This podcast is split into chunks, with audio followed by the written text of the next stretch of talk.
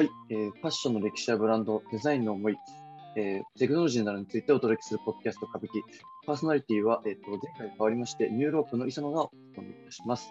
そして今回は前回に引き続きゲストの松さんにお招きしております。松さんよろしくお願いいたします。お願いします。前回はですね、ヨウジヤマモトさんについて、たくさん、あのいろいろとあの語っていただきましたが、えっと、今回からはですね、ちょっと、えっと、テーマを変えまして、韓国ファッションというところで、はい、えー、最近こう、結構若い方を中心にですね、出てきているカルチャーかなと思いますので、その辺にちょっといろいろとお伺いしたいなと思っております。はい、わ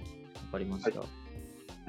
で今回ですね、その中でも韓国ファッションっていうのはそもそもどんなようなものを指すのかっていうところで、ちょっとお話を聞いていきたいなって思ってるんですけど、はい、はい、この辺ってどうなんですかね、今、韓国ファッションはい、ね。韓国ファッションはですね、僕もまあ、2、3年ぐらいその、見てるところではあるんですけど、はい。まあ、結構流動的なイメージがあって、なかなかその年によってトレンドだったりとかが変わったりはするんですけど、まあ、主に日本で話題になっている韓国ファッションのポイントっていうのを挙げていくと、まあ、シンプルで人を選ばない着やすさだったりとか、アイテムの展開数とか、カラーバリエーションの豊富さだったりとか、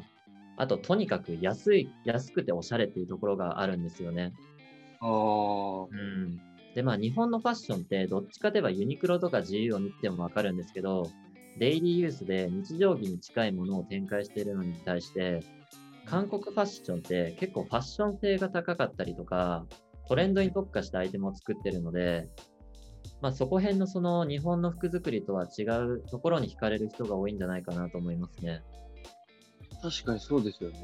うん、手の取りやすさが違いますよね。そうなんですよ。韓国ブランドって、例えばアウターとかでも1万円いかなかったりとか、うん、しかもそのシーズン中にセールを普通にしたりもするので、そうなんですよ。すごく手を出しやすいんですよね。しかもクーポンとかも週に1回配ったりとか、例えばガチャガチャみたいなその方式でボタンを押して今日のクーポンはこんだけ当たりましたよみたいな毎日してるところもあったりしてすごく手に取りやすいし買いやすいし学生から人気に出るっていうそのポイントを作ってるんですよね。うんまあ、なんでやっぱりその日本のファストファッションとしてはフォーマルだったりとか型にはまった服作りを特徴にしてるんですけど、まあ、そういうそのある意味若さを感じたいというか 色を出しづらいので、はい、若者からすると韓国ブランドの方が惹かれるんじゃないですかね。そうですよね。うん、なんかその通常セールってやっぱりあのシーズンの最後でとかってあると思うんですけど、それがもうシーズン中にセールさせちゃうっていうことなんですよ。そうなんですよね。なんで、どういうそのマーケティングっていうか、はい、売り方をしていくのか、僕も本当つかめてないんですけど、まあ、結構思い切った展開をしてますよね。そうですよね。うん。でも結果的にそれが今若い方からすごい支持を得てるっていうところも面白いですよね。うん、そうなんですよね。まあその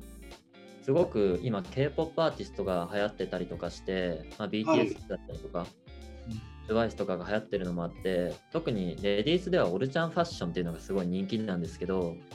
オルチャンファッションです。そうなんですよ。オルチャンっていうのが韓国語で美少女とか美男子を意味する言葉なんですけど、まあ、イメージとしては僕のイメージなんですけど、はい、万人受けするファッションみたいな。そのモテファッションって感じですかね、うん、でここもかなり曖昧でいまいちつかみづらいところではあるんですけど例えばジャケットとショートパンツを合わせてみたりとかよくアイドルがコンサートの衣装で着てるようなミドルのスカートとか、まあ、ちょっと優しい印象のあるカーディガンとか、まあ、その年のトレンドアイテムとかそのアーティストの方が着用したアイテムとかでその流行するアイテムが変わってる印象ですかねこのオルチャンファッションっていうのは。うん、じゃあそのアイドルの方と連動したブームになってるみたいな感じね。うん、なんかそこのつながりが結構大きいかなって僕は思います。うん。なんか日本でちょっと置き換えづらい感じの流行り方じゃないですか、それって。そうなんですよ。僕は日本でその、例えばジャニーズが着用したからとか、AKB のメンバーが着用したからって言って、なかなかその服が流行ることってあんまりなくて、うん、まあ、EXILE の人たちが着てた服って一時期流行ったと思うんですけど、はい、それ以来そこまでその著名人が関わったものってないので、まあ、韓国はやっぱ独特ですよね。うん。アイドルの方がインフルエンサー要素も兼ね備えて。そうですね。まあ、そこの着用画像だったりとかをインスタでその、このアイドルはこれを着てましたみたいな、はい。てるアカウントもあったりするので、まあ、それだけそこに注目してる人が多いんでしょうね。うん。安くトレンドアイテムが手にできるっていうのが韓国ブランドの魅力だとは思うんですけど、はい、主にストリートファッションっていうのが韓国ブランド特徴で、うん、そこがやっぱ日本のファストファッションにはないところだと思うんですよね。おなんでまあそこのストリートテイストの服装を楽しめることから結構韓国ファッションっていうのが今日本で支持されてるんじゃないかなと思います。それはえっと、韓国のファッションは、まあ、結構ストリートによっていて、日本にはそうストリートとかではなくて、割とこうプレーンな感じっていうことですかね。そうですね。日本ってその、なんか割とアメカジから影響を受けたりとか、もともとやっぱりアメリカからそのデニムだったりとか、カジュアルな服装っていうのが入ってきたりしてるので、どっちかといえばラフな服装流行ってるんですけど、まあ根本にあったりするんですけど、まあ、やっぱりそのファッション性っていう意味ではデニムだったりも作業着から生まれたものなのでそこまで高くないというか、まあ、今でこそデニムをファッションアイテムとして展開してるブランドも多いですけど、はい、昔はやっぱそうじゃなかったと思うので、まあ、作業着を元に作ってた服なのかファッション性に特化して作った服なのかっていう違いで、はい、やっぱりここが韓国ブランドの今強みなんだと思います。うん、じゃあ、韓国ブランドっていうのは、その、まあ、なんて言うんでしょう、洋服ってこうカルチャーから来たりとかはすると思うんですけど、韓国にはそういうストリートのカルチャーが結構根付いてるっていう感じなんでしょうか、そうですね、まあ、きっとな、もうここも憶測でしかないんですけど、はい、割とストリートカルチャーに強いんでしょうね。特に日本に入日本でその韓国ファッションっていうタグをつけて、はい、ウェアでスナップを上げたりとか、インスタでその投稿してる人たちは、やっぱりストリートの服装が多いんですよね。あまあ、なんで韓国がストリートが流行ってるっていうよりは、日本で韓国のストリートスタイルが流行ってるって感じですかね。ああ、そっちですね。そんな感じです、多分。これは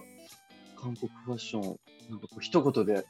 表すの難しそうだなっていうのはなんかこう感じました、ですよね。でも、まあやっぱりその、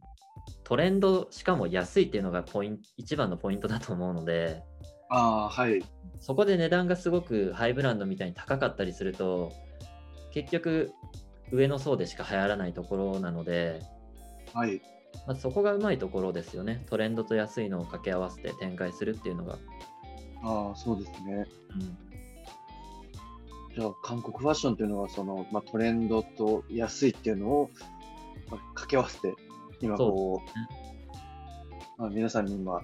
支持されているっていうところになるんですね。そんなところですね。ありがとうございます。はい、今回はその韓国ファッションとはというところで、ちょっとお話をお伺いしましたが、またちょっと次回は韓国に引き続き、ちょっと違った、えー、はい、話を聞いていきたいと思います。ありがとうございました。ありがとうございました。